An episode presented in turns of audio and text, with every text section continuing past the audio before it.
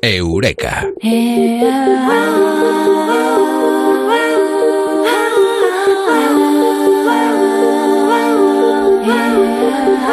El mundo quiere que vaciemos el sentido común y que llenemos el sentido de destacar en cualquier tontada. En suma, el mundo nos quiere narcisistas o egoístas, que nos miremos al ombligo, pero egoístas que no tienen nada. Y destacar en eso, destacar en nada.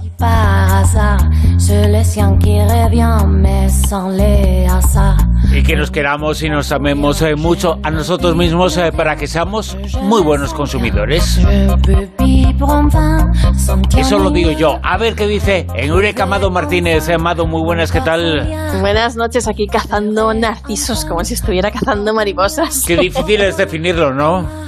Sí, pues sí, la verdad es que los narcisos, aparte de ser una flor muy bonita, no sé si os acordáis del mito de Narciso en las Metamorfosis de Ovidio, que era ese joven bellísimo, tan enamorado de sí mismo, que provocaba pasión entre hombres y mujeres, pero no podía, o sea, sencillamente no podía responder, no podía enamorarse porque estaba absolutamente incapacitado para amar, para reconocer al otro. Y un día, tentado por Afrodita, que era la diosa del amor, pues lo que le pasa es que se pone a contemplar su imagen en el río, se ve, ¿no? En ese espejo de agua, y se queda tan prendado y tan fascinado que no puede dejar de mirarse y poco a poco se va consumiendo hasta, hasta desaparecer, ¿no? Muy triste se queda Eco, que siempre había estado enamorada de él. Eso es eh, lo que podemos decir un poquito con metáfora, pero lo que es una persona con trastorno de personalidad narcisista, ¿no?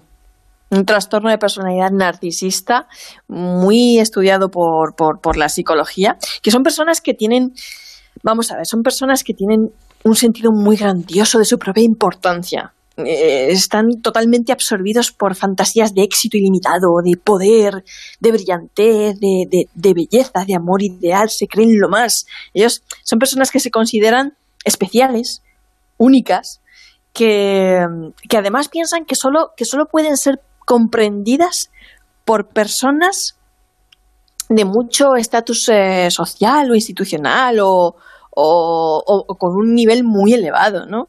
Porque los demás son como cutres para ellos. Y además siempre requieren mucha atención, necesitan muchísima admiración por parte de los demás. Es un síntoma que además denota una baja autoestima y una preocupación por hacer muy bien el trabajo y por cómo los ven los demás y todo esto, ¿no? Tienen un ego muy grande, pero contradictoriamente es muy frágil, ¿vale? Uh -huh. O sea, eh, parece que tengan una autoestima muy inflada porque son súper arrogantes. O sea, es un egoísmo absolutamente vacío. La persona es absolutamente vacía. Están y, vacíos. Y, lo que hace es utilizar el narcisismo para, eh, pues, eh, poner una coraza a su incapacidad, ¿no? O a lo que sienten que es su incapacidad.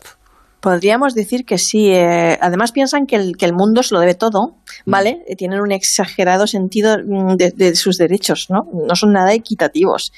Y, mm, y además ellos piensan que, que, que bueno, que, que, que, que en sus relaciones interpersonales tiene derecho a todo. Es muy explotador se aprovecha de los demás para conseguir sus propios fines, ¿no? Eh, hay ciertas profe profesiones y perfiles en los que abundan, ¿no? Por ejemplo, la política, el periodismo, todas estas cosas.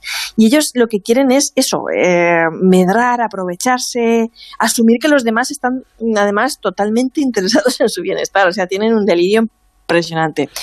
Lo más chungo es que carecen de empatía y es muy reacio a reconocer o identificar las necesidades y sentimientos de los demás. O sea, va más lo allá que del no egoísmo. quiere decir que sea un psicópata. Porque es una característica del psicópata la falta de empatía. Claro, eh, diferenciarlos, eh, porque claro, tú los ves y ellos dices, bueno, es que no tienen empatía, no les importas absolutamente cómo, cómo te sientes. En la conversación solo, solo es autorreferencial y tiene que girar en torno de ellos, porque si no, si va sobre ti, la cosa les aburre. Y, y da igual cómo estés, lo que sientas, que llores, tal, ellos son envidiosos, ellos se aprovechan, ellos son arrogantes, altivos, pero no son psicópatas. ¿Por qué no son psicópatas? ¿De qué se diferencian eh, eh, en un en un psicópata, ¿no? Pues eh, lo cierto es que digamos que el narcisista, el, narcisista ha tenido sentimientos en algún momento, ¿vale? Pero en la infancia o durante la adolescencia, por su crianza, su entorno, etcétera, se truncó la cosa. Y el psicópata viene como un poco más de de fábrica, ¿no? Dicen que, el narcisismo es pues un, rasgo con una tendencia de personalidad que se fundamenta en la interacción entre la genética y el entorno, un poquito tal, pues a lo mejor has tenido una madre narcisista, un padre narcisista, bien en una familia en la que o se te ha infravalorado demasiado o se te ha sobrevalorado demasiado, ¿vale? O se te ha hecho pensar, se te ha obligado un poquito a desconectar de tus emociones, a sentir que no vales nada, que solo vales en cuestión de apariencias o por lo que tienes, lo que no tienes y cosas así, ¿no? Y además el psicópata no tiene emociones o las tiene muy atenuadas, no se deprime, no se pone ansioso, mientras que el narcisista puede ponerse súper eufórico, ansioso, deprimido. Además, otro aspecto interesante para diferenciarlos y que a lo mejor no te esperas es que el narcisista es más sádico, ¿vale? Mucho más sádico y tiende a la venganza cuando se siente ofendido. Le gusta hacer daño con tal de sentir que tiene el control, el poder. Mm, y el psicópata en esto es mucho más selectivo, o sea, no, no se ofende tan fácilmente el psicópata. El narcisista, por su parte, tiene un miedo horrible al rechazo, al fracaso y cosas así, ¿no? Y al psicópata eso se la pela, o sea, es más valiente, mientras que el narcisista es escandaloso, gramático, se expresa y exige reparación, ¿no? Mientras que el psicópata huye de las escenitas, o sea, los dramas no le van, se aburre bastante con esas cosas y se muestra bastante indiferente. Como verás, estamos hablando de un tipo de personalidad que en ocasiones puede resultar tan destructiva y devastadora o más que la de un psicópata si lo dejas entrar en tu vida, ¿no? Y precisamente pasa eso mucho. ¿Hay relaciones con psicópatas, eh, perdón, con narcisistas? Sí, las hay, las hay, las hay. Otro rasgo que además eh, tienen, que los ayuda a diferenciar a estos, a estos narcisistas, es que mm, pueden llegar a tener conductas eh, digamos, adictivas al abuso de alcohol, drogas, compras, compran, compran compulsivamente. Además, eh, la ropa es súper interesante para ellos, el aspecto. Pueden tener así como 200 relojes, ¿vale? Acordaros que la gente infeliz compra cosas y la gente feliz cultiva relaciones. Pero bueno, tú me has dicho, ¿cómo puedo salir si estoy saliendo con un psicópata? Porque te dejan hecho polvo, ¿vale? Yo creo que el eureka de esta noche es casi una labor social, Bruno porque me he encontrado a tanta gente destruida por haber, mm, haber salido o haber tenido una relación con ese tipo de personalidades y cómo te dejan que es que es no sé, eh, son estafadores emocionales, literalmente. Bien. Pues al principio lo que hacen es embaucarte, ¿no? Son, son conquistadores natos, porque es un trastorno, bueno, también se da más entre hombres que mujeres, pero las mujeres también eh, son narcisistas, pueden tener este trastorno de personalidad. Te llevan a cenar, te mira como si fueran la mujer más bella del mundo, se convierten en el amante ideal, se mimetizan contigo, su color favorito es el tuyo, su música favorita es la tuya, todos tus intereses son los tuyos, parece que es una cosa como si fuera tu alma gemela, la persona perfecta, maravillosa, eh, te llena de promesas que nunca, atención, nunca va a cumplir. Te dice que te va a presentar a sus padres, que te va a poner por delante de todo, te llena la cabeza de fantasías, mil cosas. Nunca, nunca lo va a cumplir. Pero tú le crees porque al principio te lleva a hacer unos viajes fabulosos. Si sabe que estás pasando apuros económicos, te da dinero, te ayuda a hacer la mudanza, a pintar la casa, te acompaña a todas partes. Casi, casi, casi se convierte en una especie de asistente personal, solícito, cariñoso, atento el amante ideal entre las sábanas, por descontado, porque al principio son súper sexuales también. Cosa que luego además utilizan como premio o castigo, sobre todo las mujeres narcisistas. Y tú me dirás, bueno, es que eso es lo que uno hace cuando está enamorado, ¿no?